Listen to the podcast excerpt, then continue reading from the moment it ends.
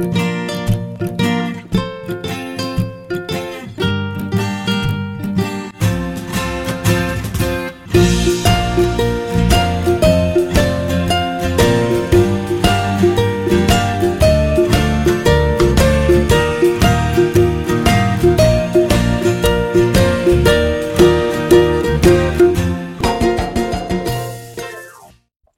们怎么有缘？你竟然这么恰巧的听到这个节目？你是要出门上班，准备下班，还是在做其他的事情呢？不管是要去的目的地是哪里，请都让凯莉的声音和你在一起。Hello，我是凯莉，Kelly，凯莉陪上班是又 What's up 在干嘛的短篇通勤单元。我们尽力让你早上起床之后就有节目听哦。非常感谢大家长时间的支持。喜欢这个单元的话，请千万记得在你收听的平台上面订阅我们，或是帮我们这个节目分享给边听节目边想到的哪一个朋友，以及用五星评论支持我们继续创作。五颗星星一世情，山姆凯莉，感谢您。Hello，闭嘴。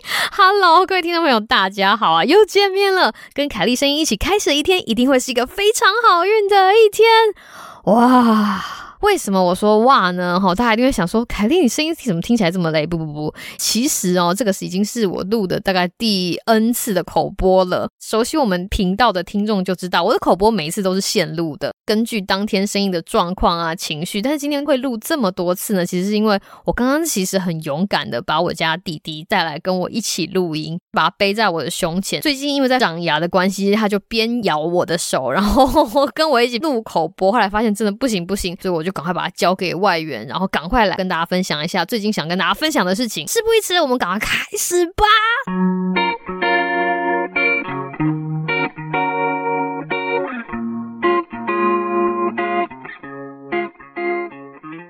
大家不知道最近在忙什么，反正我有一个很大的事情刚忙完，所以想跟大家分享一下，就是把一个报告签完名之后交出去了。礼拜五，也就是昨天啦，其实就是昨天。那事情是这个样子的，其实这个报告原本它是要在感恩节前夕要交，那感恩节是我们的下个礼拜四，等于说是礼拜四、礼拜五、礼拜六、礼拜天就放假，其实是一个长周末。可是就是像有家庭的啊，或者有一些想要出去玩的同事们，他们会请假，就是会从礼拜一到礼拜三就把它。请起来，大家就会觉得说，哦，这样非常好啊，对啊，这样真的非常好。但是如果我们要在感恩节前夕要收集大家的签名，如果大家都不在怎么办呢？表示说截止日期就默默的被提前到了上个星期五，也就是昨天。所以在星期五的时候啊，负责最后项目的同事他就赶快把所有东西通通都催到收尾，看错的人要看错啊，要负责催签名的人要催签名，反正大家就叮叮叮叮叮叮，兵荒马乱了好一阵之后呢，终于在礼拜五的下午。我们把这个东西弄出去了。真的是心上的大石头就这样咚一声就放下了。其实我跟这个任务在一起已经好一阵子了哦。这个任务跟我在一起这段时间，生活中有起起伏伏，就是 ups and downs，就是很像坐云霄飞车一样。等于说这个任务也见证了我人生很多起起伏伏啦。所以要把这个东西交出去的时候，其实心情还蛮特别的。你会觉得啊，每天都在担心这个任务，最后东西通通都弄好了之后，真的可以交出去的那一瞬间，哈。好棒，那种感觉就只有一下下而已。然后晚上就在夜深人静的时候，其实你会咀嚼那种感觉，就你的心里面有一部分好像就已经随着那个已经完成的任务去了，你知道吗？就是这种感觉好特别，好特别，好特别。所以我想要今天跟大家讲一下，就是我之前就是在忙这个东西。还有另外一件事情，很想要跟大家分享的，就是我跨出了非常大的一步，就是在 COVID 之后，我终于举办了。第一场线下的卫教活动工作坊，没错，你没有听错，我真人 不是在空中哦，就是在线下举办的这个活动，然后由我拥抱人群，然后跟大家分享我觉得非常有用的哈管理压力的小行为练习，有没有？有没有觉得很酷？我之前就有在限动，就是稍微透露了一下，那今天想跟大家分享点滴过程啊，然后顺便告诉大家我到底跟在场的台湾同胞们分享了什么。今天的故事还蛮精彩的，请大家继续听下去。我不是跟大家讲说我有美国卫教师的执照吗？那这个执照其实它不是终身发的，它就是你发完之后，然后他给你五年的时间，你在这个五年的时间，你要去找一些不同的课程上。然后它是为了要确保美国的卫教师每个人都有最新的资讯哦，这样你就不会带着那种很过时的资讯或者是想法在做卫教。这个事情也很理所当然，对不对？所以我前五年就是就一直在做这件事情，然后我就成功的继续了我这个美国卫教师的生涯，因为有学分数有达到嘛。那个时候。拿到之后，我其实就一直在想说，诶，那我是不是应该要再做更多的事情？因为在我的第一个卫教师五年的这个里程碑里面，我干了一件事情，什么事情呢？我就创了，我就。就是你现在听这个 podcast 啊，我就创了一个自己的 podcast，然后讲一些故事啊，然后把一些卫教的精神就是偷偷塞在里面。那我就想说，那既然已经迈入了一个五年，我想要再做更多的事情哈，我想要把这个东西发展到线下，没错，就是跟线下的人互动。但是因为我现在没有组织的支持，怎么讲的一副很像柯南什么神奇组织没有啊？就是像我以前在学校的健康中心打工嘛，那我们要去做卫教工作坊，或是我们要走出健康中心拥抱人群，就是做 outreach。outreach 是一个英文单词，它就是 outreach，o u t r e a c h。我们把这个字拆开来说，out，go out。Get out 就是出去，reach 呢就是去接触人群。Outreach 的意思就是我们不是待在健康中心等学生、等老师来，我们是离开健康中心去拥抱人群、去接触人群，把我们觉得诶这些人有需要的卫教知识跟他们分享。好，所以这个东西叫做 Outreach。做 Outreach 的好处就是不是每一个人都会觉得说，诶今天我可能会需要某一些压力管理的小技巧，不是每一个人都会跑来找资讯。但是如果我们可以把这些资讯端到你面前，这个比较有机会让大家可以更接触到这个有用的东西啊，这就是 outreach 的中心思想。那我就想说，诶，那既然我已经进入我卫教师的第二个里程碑了，我想要来开始做 outreach，我要出去拥抱人群，所以我就开始找机会。然后刚刚好这个时候呢，我不是说我搬家吗？对，我就是搬到了这个城市，有一个台湾人的 potluck，是一个非常非常大的活动，大概有两百五十个人。potluck 就是。每个人带一道菜，人家就可以吃到你煮的东西，然后你也可以吃到人家煮的东西，然后大家就可以吃到很多很多东西。而且我告诉你，超多人都会煮很好吃的东西。这种 potluck 的活动，如果你在海外哈异乡，一定要去参加，这就是必去的活动就对了。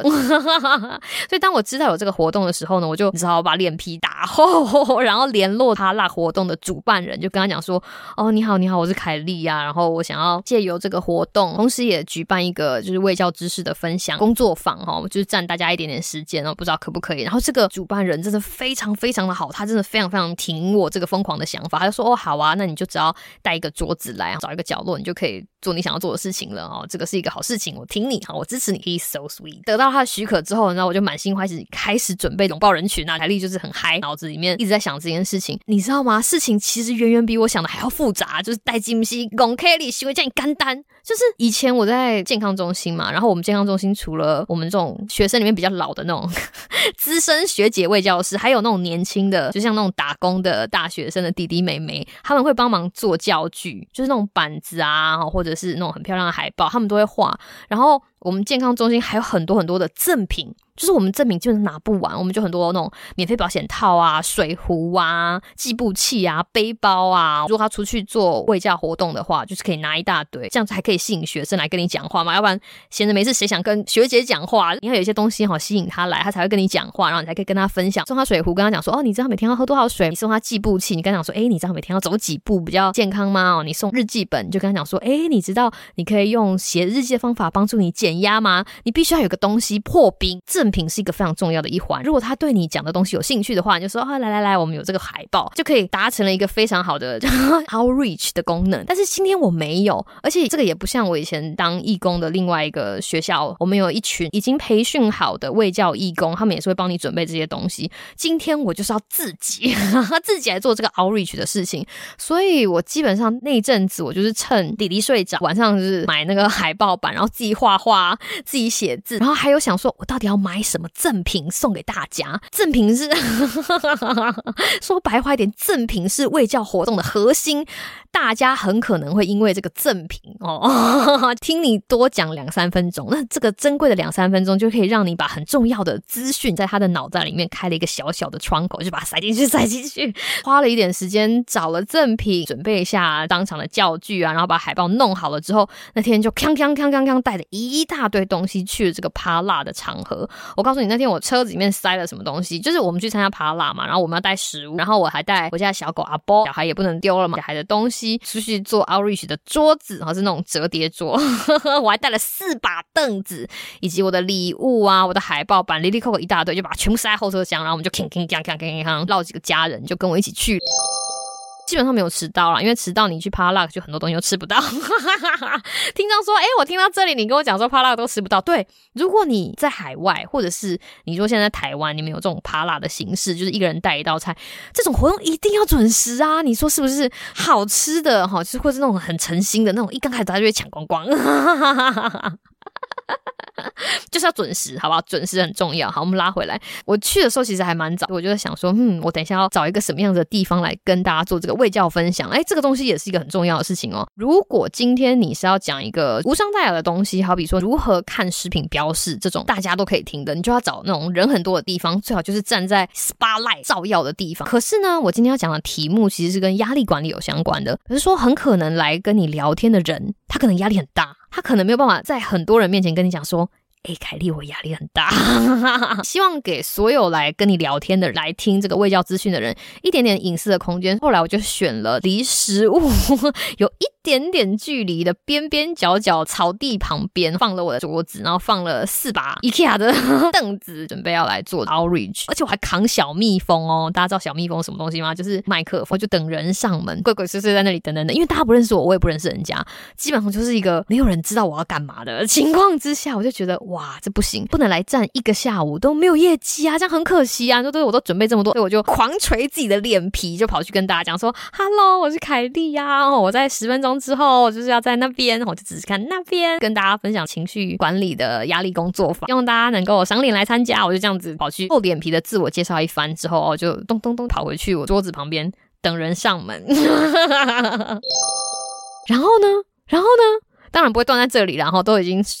甩开小孩来录音了。后来我就想说，不管有几个人啦，就算只有一个人，我也是要硬着头皮把它讲完。因为你知道那个场合还有小孩嘛，有爸妈在追小孩啊，然后小孩在那边跑来跑去啊，还不错。还比如说我讲的第一场大概七八个人在听，我觉得已经很感动了。然后大家就要听我讲我准备的东西。然后我讲完第一场之后。很有趣的事情就是在那边参加这个台湾好吃食物趴拉的台湾同乡们，他们就陆陆续续的来跟我聊天，我就跟他们介绍一下我的赠品啊，然后跟他们分享一下这个东西。我大概从一点。半讲到大概四点半吧，连续讲了三个小时，没有停，好险，真的好险。那边就是帕拉食物天堂，那边的饮料很好喝，然后人也都非常的 nice，非常支持我这个疯狂的活动，所以那天很顺利的结束了。然后回家之后呢，全家倒，家人倒，小狗倒，小孩倒，我也倒，然后醒来就是隔天早上，超恐怖，因为花了很大很大的力气把这些东西推送给在场有来。跟我聊天的台湾相亲有没有值得？很值得，就我讲了非常非常多的东西，而且从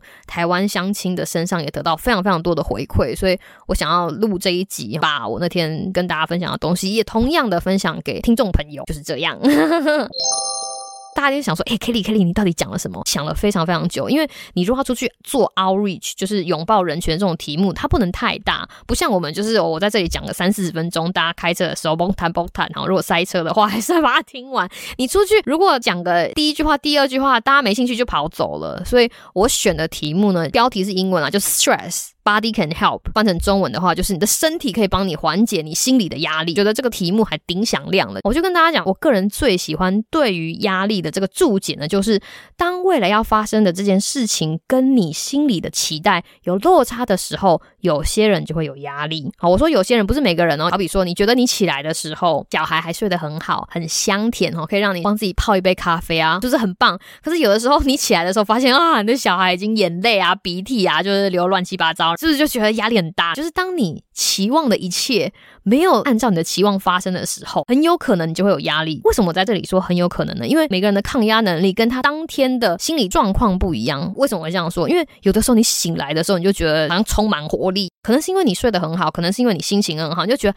啊，没关系，小孩流眼泪、流鼻涕，That's OK，我很容易就可以解决这个问题。就算发生什么小代志，比如说他大便大、乱七八糟了，你都觉得很 OK。但是状况不好的时候，你可能会觉得。天呐，我哦，昨天睡不好，然后你早上起来还哭成这样，大便大一大堆，你真的就会心情非常的差。所以这就是我说的，当未来会发生的事情跟你期待不符的时候，你很有可能就会有压力。那决定这件事情的关键就是。当时你的心理状态好不好。如果你心理状态很强的话，你那个可以容忍的范围就非常的大，你就觉得哦，that's OK，没关系哦，事情都没有关系，对不对？但是说你心理的状态比较稍微没有这么好的话，一点点的不符合期待，可能都会让你觉得，呃，好受伤哦，是不是这样？状况不好的时候，你的身体到底要来做一些什么，可以帮助你的心理缓解压力？就是我今天要跟大家介绍的小行为练习，有没有很有趣？有没有觉得很跃跃欲试？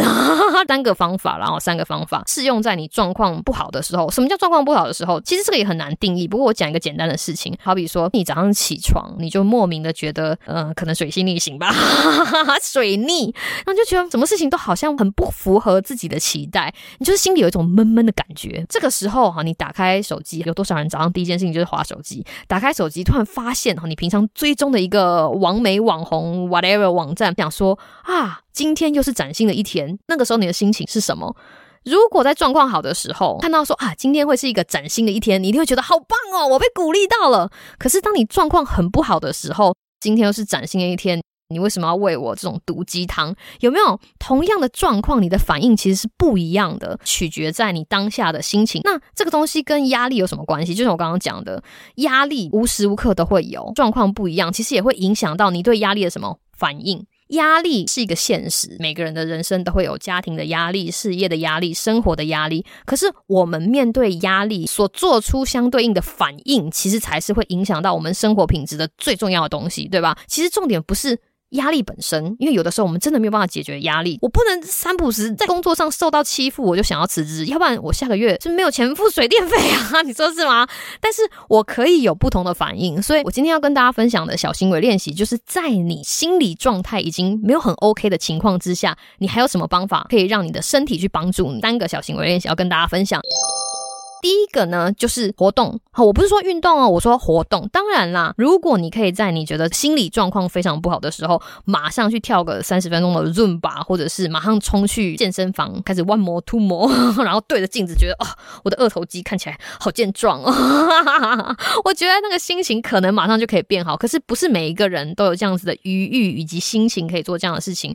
我今天只要跟大家讲的是活动，没错，就是离开你当下那个状态去做一些什么其他。他的活动什么都好，那为什么会跟大家这么说？是因为有的时候我们会在某一个环境下面定住，你就定住在那边了。好比说，我等下要去开会，然后那个客户呢，就是一个很恶名昭彰的客户，你就是你已经知道说可能会发生什么事情，然后你也对今天的会议觉得哦，好可怕。我压力好大，我都快喘不过气来了。然后，如果你那个时候还是坐在你的那个格子里面，那种感觉就是会压着你喘不过气。或者是逢年过节你要去跟亲戚见面，你光想到那样子的场景，你就觉得啊，好喘不过气。可是，如果那个时候你把自己抽离你当下的环境，比如说去办公室旁边绕着树走一圈，去呼吸一些新鲜空气，让你的思绪跟让你当下的情况离开你原本的地方，同时用活动让你的身体的小宇宙重新平衡。因为你知道吗？当你在活动的时候，你的内分泌跟你的神经，他们就在里面，你知道很神奇的交互作用。那这样子很神奇的交互作用呢，让你内心里面的小小的微宇宙平衡你的内分泌跟神经。就是其实你的心里没有在做什么事情，可是你的身体有在帮你微调啦。哈，简单讲，它其实有在帮你做一些微调的工作。所以只要你离开现场，然后去做有的没有的活动，我觉得都好哈，都好。而且实验证明，这真的非常有效。你知道吗？去 outreach 去拥抱人群做卫教活动的时候，最重要一件东西就是你要有一些道具去让大家可以把玩。所以我带着这个。活动的这个道具呢，很像那个飞盘，就是丢出去狗会跳起来接那种飞盘。可是它不是一个实心的，外面是塑胶，但中间是网状。然后还有另外一个弹弹球，所以他就用这个飞盘把那个球抛起来，然后可以一二三，就是在那里弹就对了，很像那个乒乓球，就是我们乒乓球把它抛起来，然后拿这个乒乓踏踏踏踏数到一百，有没有？我们以前小时候体育课的时候是不是都考这个？很像，我会把这个玩具带去给。现场的台湾同胞们，然后他们玩了之后都很喜欢。哎，by the way，他们就开始问我说：“这个东西哪里买的哦？”超好笑，我真的觉得我超适合带货。他们就说：“这个好舒压哦，我应该放一个在我的办公室啊，诸如此类等等等。”不是说这个活动有多厉害，是说它其实把你的注意力从有压力的那个东西引到了飞盘弹球，弹弹弹，你大概弹个十下，或者是拿那个乒乓球拍自己往上打个一百下，你的注意力是不是就在那个乒乓球上面了？对不对？所以当你在做这个活动的时候，你是不是会暂时忘记了你的压力源做这样子的活动的时候，你的身体就像我说的，它的内分泌跟它的神经在你微小身体宇宙里面就在慢慢的被平衡，所以你就不会感到这么大的压力。然后身体帮你解决心理压力的一个非常好的小行为练习就是什么？活动。第二个活动呢，其实这个活动老实说已经流行还蛮久的，可是我最近才认真的开始在做它，应该是当妈妈之后。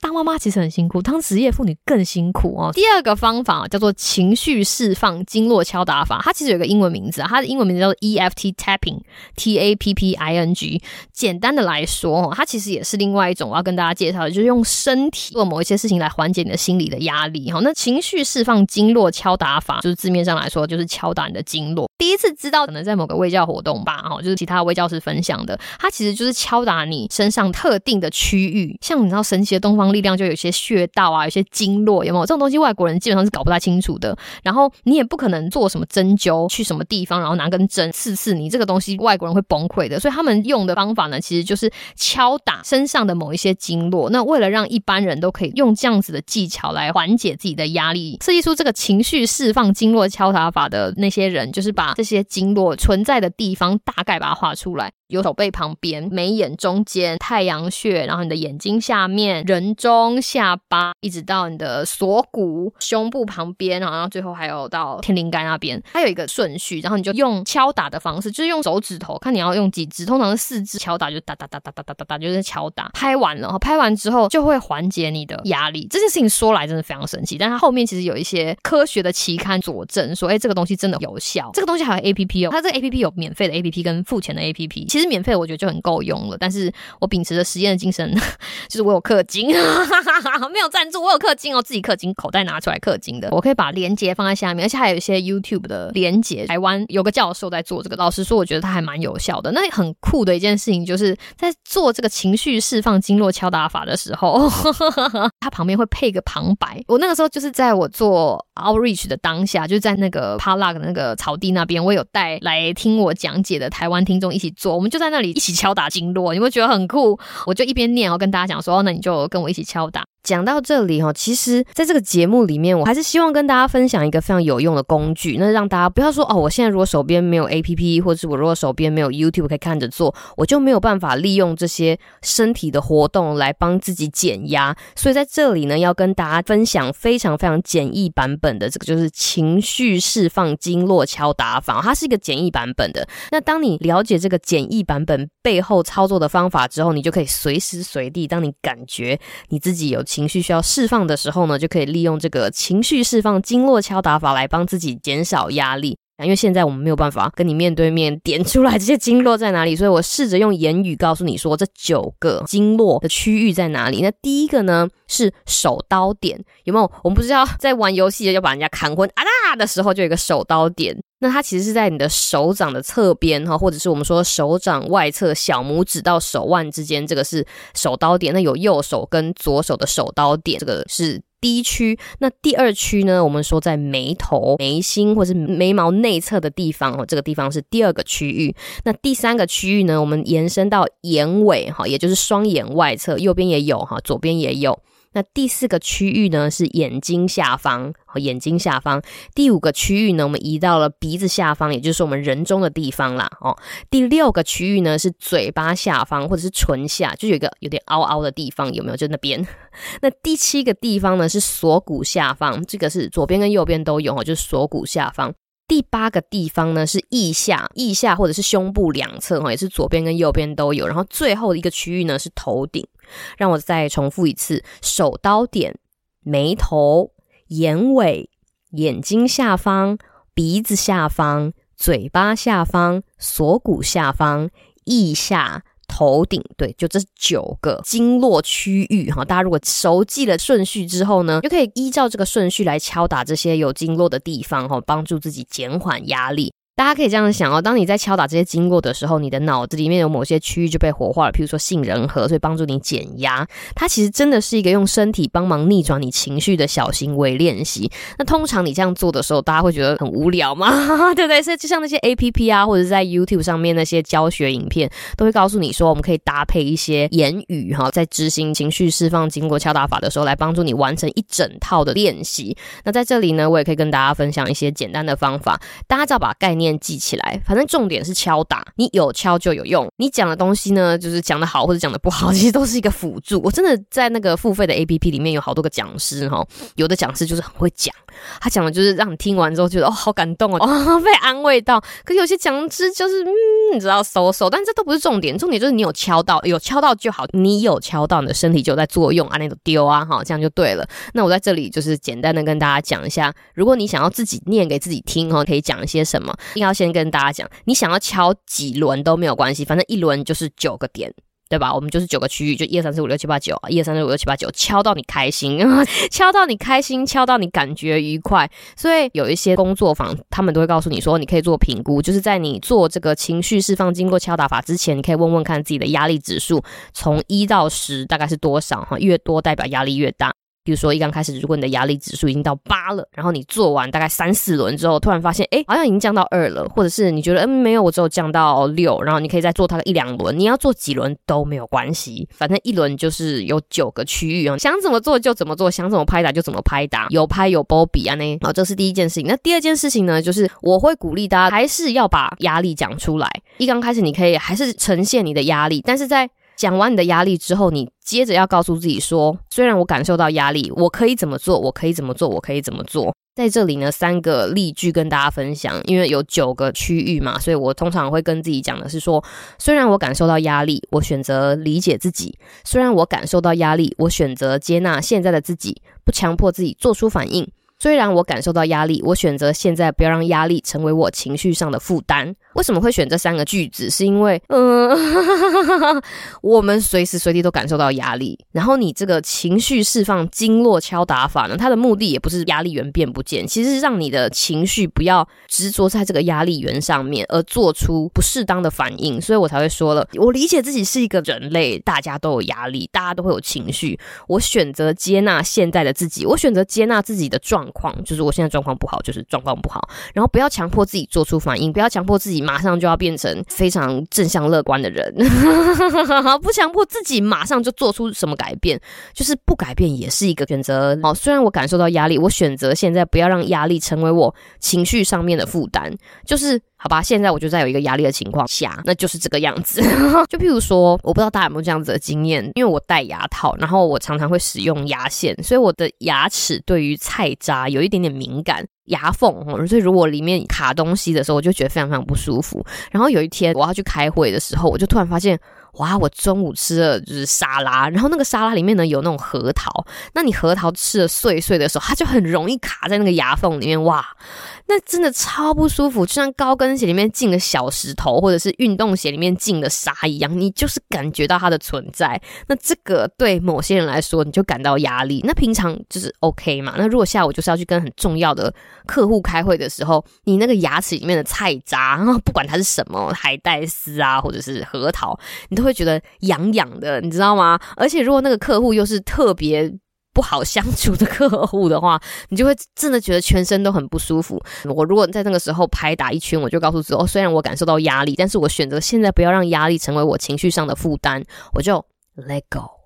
Let it go，我就让那个牙缝里面的菜渣或者核桃渣，就是让它去。其实就是我们可以接受压力的存在，但是在那个当下，试着不要用你的情绪在点缀那样子的压力。哦，这是我想要跟大家分享，为什么我会选择这三句当成是我的结尾句。第一个部分，你还是可以分享的压力，然后第二个部分，你可以用结尾句伴随着情绪释放经络敲打法，把这一套做起来。那我们现在来做一个 demo 吧。要做 demo 是在用很温柔的声音，好了，来用很温柔的声音哦。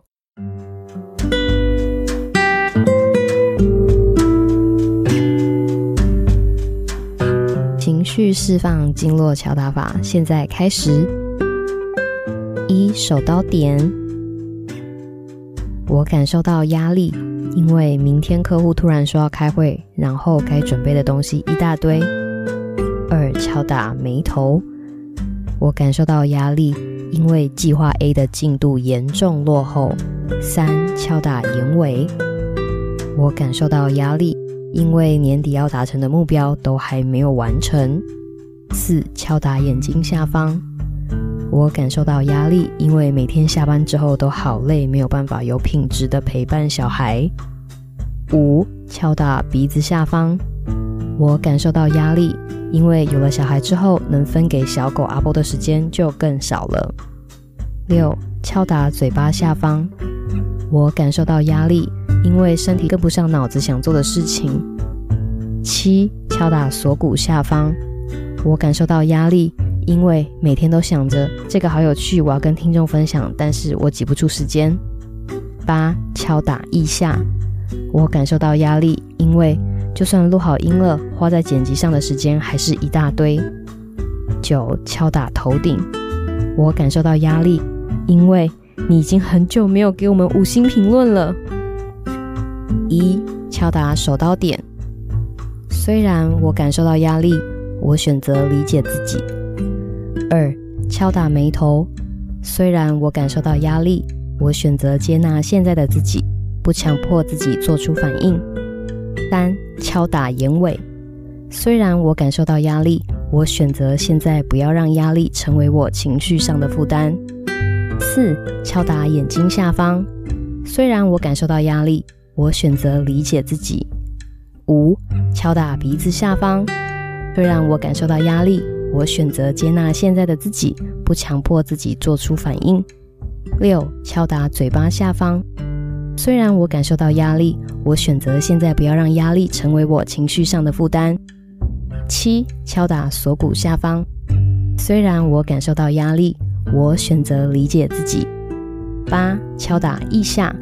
虽然我感受到压力，我选择接纳现在的自己，不强迫自己做出反应。九、敲打头顶。虽然我感受到压力，我选择现在不要让压力成为我情绪上的负担。虽然我感受到压力，我选择现在不要让压力成为我情绪上的负担。问问自己，感觉好一点了吗？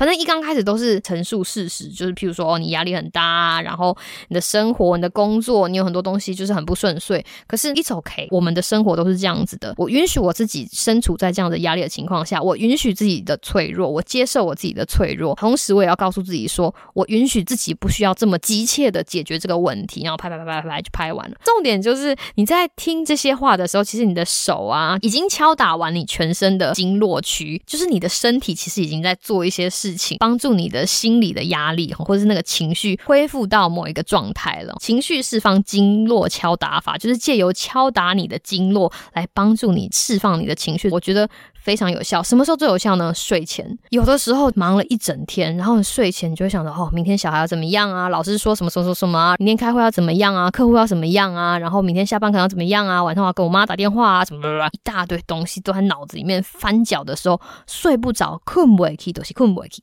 真的，这个时候我告诉你，就是那个 A P P 打开，或者是我有的时候根本连 A P P 都没有打开，我就自己开始拍拍拍拍拍拍拍拍做啊，压力很大，压力很大，But it's okay, it's okay, it's okay，就跟自己讲，然后我就睡着了，就是听起来很像我在乱讲的，对不对？可是是真的哈，Body can help，它就是另外一个用活动身体的方法来帮助我们减缓情绪压力的一个很好的办法。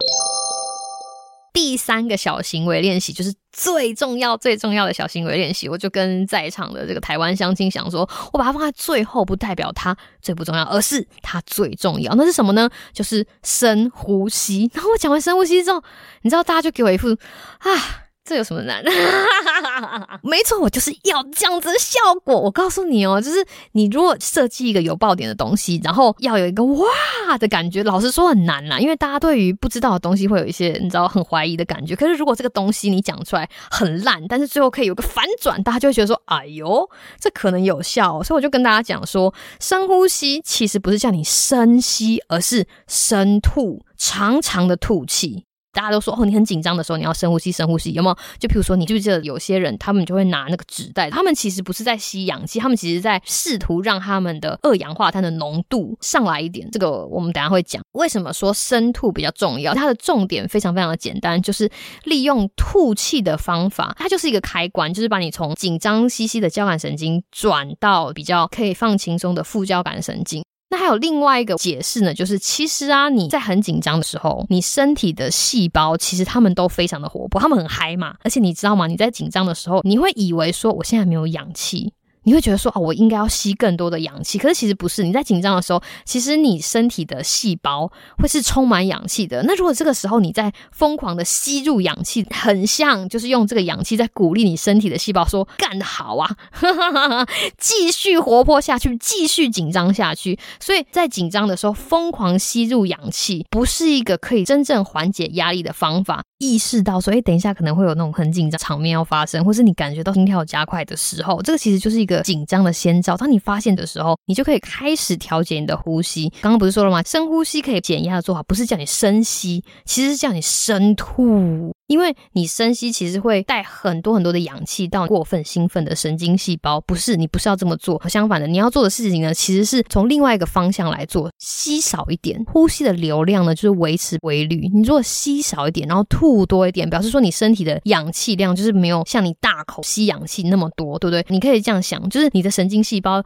他们因为很多氧气哈，已经很紧张。你如果现在再灌给他们更多的氧气，好像刚刚讲说，卡基内啦，赶快再继续紧张，你不要这么做。你希望把你的身体过嗨的神经细胞，让他们冷静下来。你能够做的事情，其实就是减少你的氧气量，所以你吸小一点，然后吐多一点，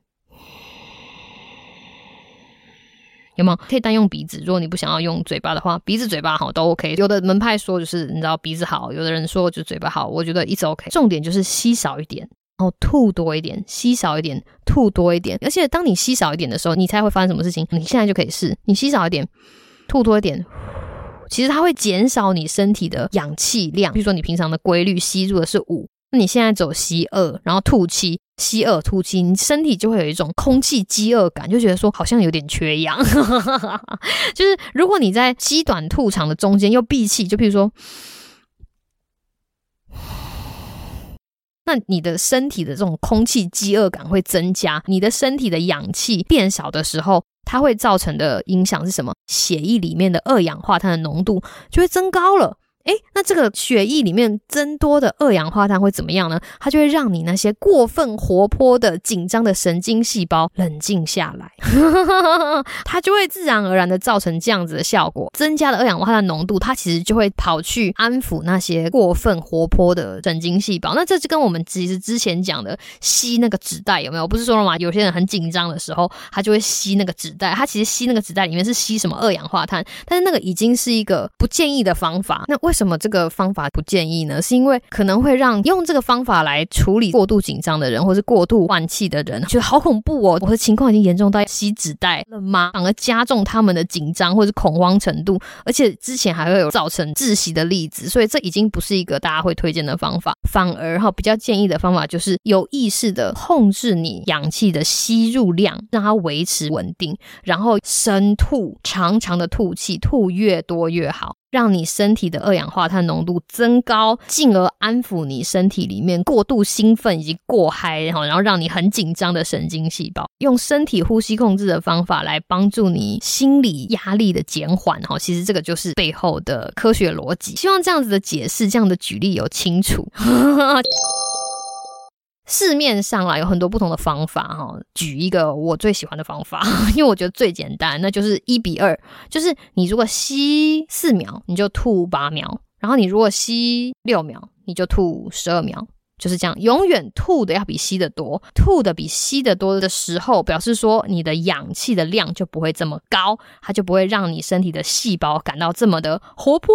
好，它就不会这么的紧张，它就会慢慢的帮你把你身体的这个节奏呢带回你原本不紧张的节奏。这个就是一个呼吸调节法。那其实要看每个人身体的反应，因为有些人很用，你知道吗？他吸四秒，他可以吐个二十秒，但有些人不行。所以我在那天的卫教活动就跟大家讲，不强求，你只要记得说，你吐气的时长一定要比你吸气的时长来得长，这样就好了，因为它就已经在调节你身体里面氧气的浓度。我带到现场的赠品呢，其实就跟这个有关。像那种小朋友生日的时候会发那种 卷起来，然后你一吹，它就是噗就会变直。所以我就会跟小朋友讲说，你看，如果你压力很大的时候，你就吹这个。那吹这个是什么意思？因为你要让那个直卷从卷的变成直的。你其实不是用力吸嘛，因为它就是卷满就是卷卷的，但你要很用力呼，它就会噗这样子，有没有？就是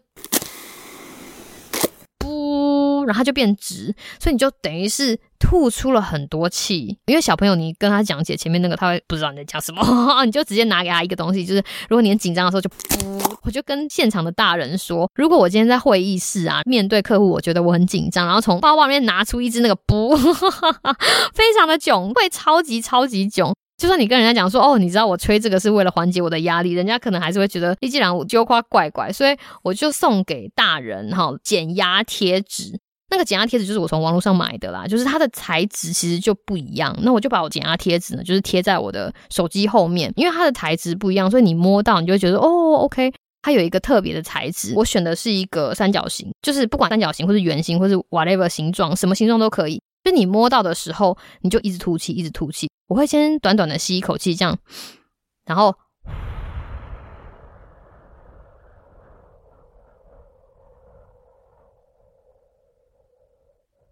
然后我刚刚在吐气的时候，其实我的手一直在摸着我的减压贴纸，就是转圈圈。所以如果我在工作上感到很有压力的时候，我就会吸小小口气，然后开始。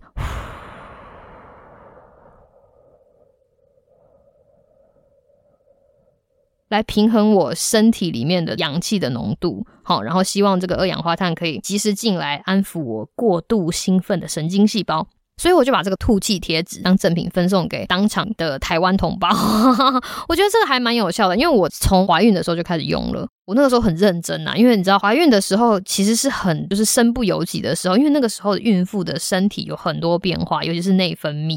那内分泌的改变就会影响到神经的改变，这里面很复杂，我们说不清楚也讲不明白。但是你就知道你的身体有一些状况，然后会让你的心情很不好，然后常常会有一些很大的情绪变化。已经不是说自己告诉自己说哦，你要坚强哦，你一定可以的。就是我刚刚讲的，当你的状况很不好的时候，你需要一些外界的帮忙。活动我也试啦，我试了，可是 怀孕到后期那个肚子很重。有，我觉得那个经络敲打法也很有用，但是呼吸法我觉得最有用，就是疯狂的。吐气，只要我觉得很不舒服的时候，很紧张的时候，或是我觉得压力很大的时候，我就会摸着那个，就是我的那个减压的那个贴纸，狂吐气。通常大概三次、四次，严重一点到五次，那个感觉就会好非常非常的多，超级有效。而且呼吸减压法这个事情已经是行之有年。我今天把最简单而且可以执行的方法，就是跟大家分享，把这个东西当成我出去外面 outreach，然后拥抱台湾同胞的 卫教活动的压箱宝，就在那里。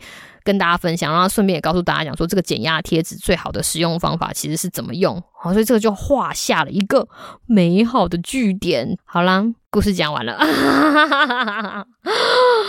这就是我在 COVID 结束之后第一次参加线下真人卫教活动的现场真实记录。老实说，这很疯狂啊！可是参加这种活动，给卫教师本身带来的一个最好的礼物，就是当场的回馈。就比如说他们问的问题，你就知道说，哦，他们对什么地方没有理解，或者是他们对于带去的赠品哈有什么问题，然后你还有很多什么什么地方可以改进。我人在美国嘛，我可能还如果有时间的话，还会办个，可能会办个。一两场，今年在年底，如果我有时间的话，那台湾，我真的非常非常希望，我如果回台湾的话，有人邀请我，有人邀请我去做这个卫教活动，好不好？就是各位听众，当我公布我要回台湾的时间，然后如果你愿意邀请我，你就是出个场然后我就会自己扛桌子，然后自己扛海报板，然后买赠品去跟大家分享。就是除了压力管理之外，还是有很多东西可以做 outreach，很多东西可以做这种线下面对面的卫教知识工作坊。我觉得可以面对面，然后可以做一些小活动。这个东西完完全全比我只是告诉你说，哦，你可以做什么事情，你可以做什么事情，影响来的大非常非常的多。因为就是等于有一个人跟你手把手讨论说这个活动应该要怎么做，因为我们是什么？我们是最强行为学知识频道，对不对？就是健康行为学。你翻开台湾的 podcast，哪一个健康行为学家打刚言言嗯行赢赢波打金，每天就在跟你讲说我们要来做什么什么小行为练习。能够推广小行为练习最好最好的方法，其实就是 outreach，就是拥抱人群的卫教活动工作坊，没有别的。所以好不好？这是我的远程目标啦。我的第一场已经在，就是 在我居住的城市已经成功了，给我自己小小拍拍手。Kelly，你好棒哦！所以希望我在不远的未来跟台湾的大家也可以有机会，就是参加线下活动，而且你还可以跟我聊聊天呢。你看是不是很好？说是我如果公布是不是要来参加？要来参加？你知道我会在美国继续 努力赚钱，在我找到要赞助我活动的干爹干妈之前，继续从这个口袋里面拿钱出来买赠品，然后拿钱出来买赠品，而且非常可爱的事情。有有，我有碰到一个，我有碰到一个听众哦，就是他是我们听到的忠实听众，这真的非常让我感到很惊讶，就是。天啊，我们什么咖啊？就是还可以听碰到听众哦，碰到听众还蛮惊讶的，完完全全是我意料之外的事情。但是基本上其他都不是听众，所以他们基本上对我这个人也 没有什么兴趣。但是他们对我买的这些东西，就譬如说我的教具啊、我的赠品啊，都非常有兴趣，就问我说：“哎，你这个哪里买啊？这个哪里找到的？”然后我都跟他们讲说：“哦，这个 Amazon 有在卖啊。”我那天回来之后就很打趣，就说：“原来我非常适合当带货主播，就是 你知道吗？就是这个东西要怎么用可以减压。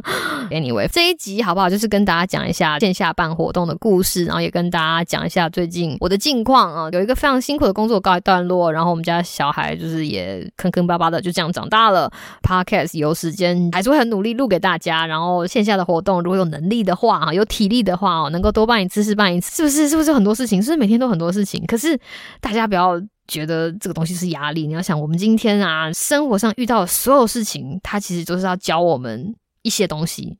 我不知道是什么事情啦，我不知道他教我什么东西，所以每天哈，我如果受到压力的时候，我都把它当成是一个体验，就是你借由接受这样子的体验，我相信我们都会从中就是学习到某些事情。所以凭良心说，我那次线下活动回来，真的觉得非常非常非常累。我回来甚至跟我老公娃娃鱼讲说，下次如果有这样的邀约，我真的要非常非常斟酌自己的体力跟心力，因为。你在那里讲话连续三个半小时，然后你还要带活动，精力的花费真的非常恐怖，比坐在衣柜里面录节目还要累上很多很多很多。可是有没有很有效？有没有很值得？有，我觉得真的很值得。哈，在当场就是跟。一些台湾同胞互动的时候，看到他们使用我们小行为练习，然后在你眼前就可以看到肉眼可见的进步，你真的会觉得做卫教这件事情是对的。借由看到大家的正向反应跟正向回馈的鼓舞，会让你相信你虽然很寂寞，但是你走在一条正确的道路上，好不好？就是把这样子的。故事跟大家分享，希望大家 可以感受到凯莉的心情。我答应大家，我会继续努力哈，希望可以多产出一些很不错的哈优质的节目来跟大家分享。也希望我下次回台湾办这个线下 outreach 拥抱听众的卫教活动的时候，大家可以多多来参加。好，以上这就是今天的节目内容，希望你有一个美好的今天跟明天。那我们就下次再见喽，拜拜。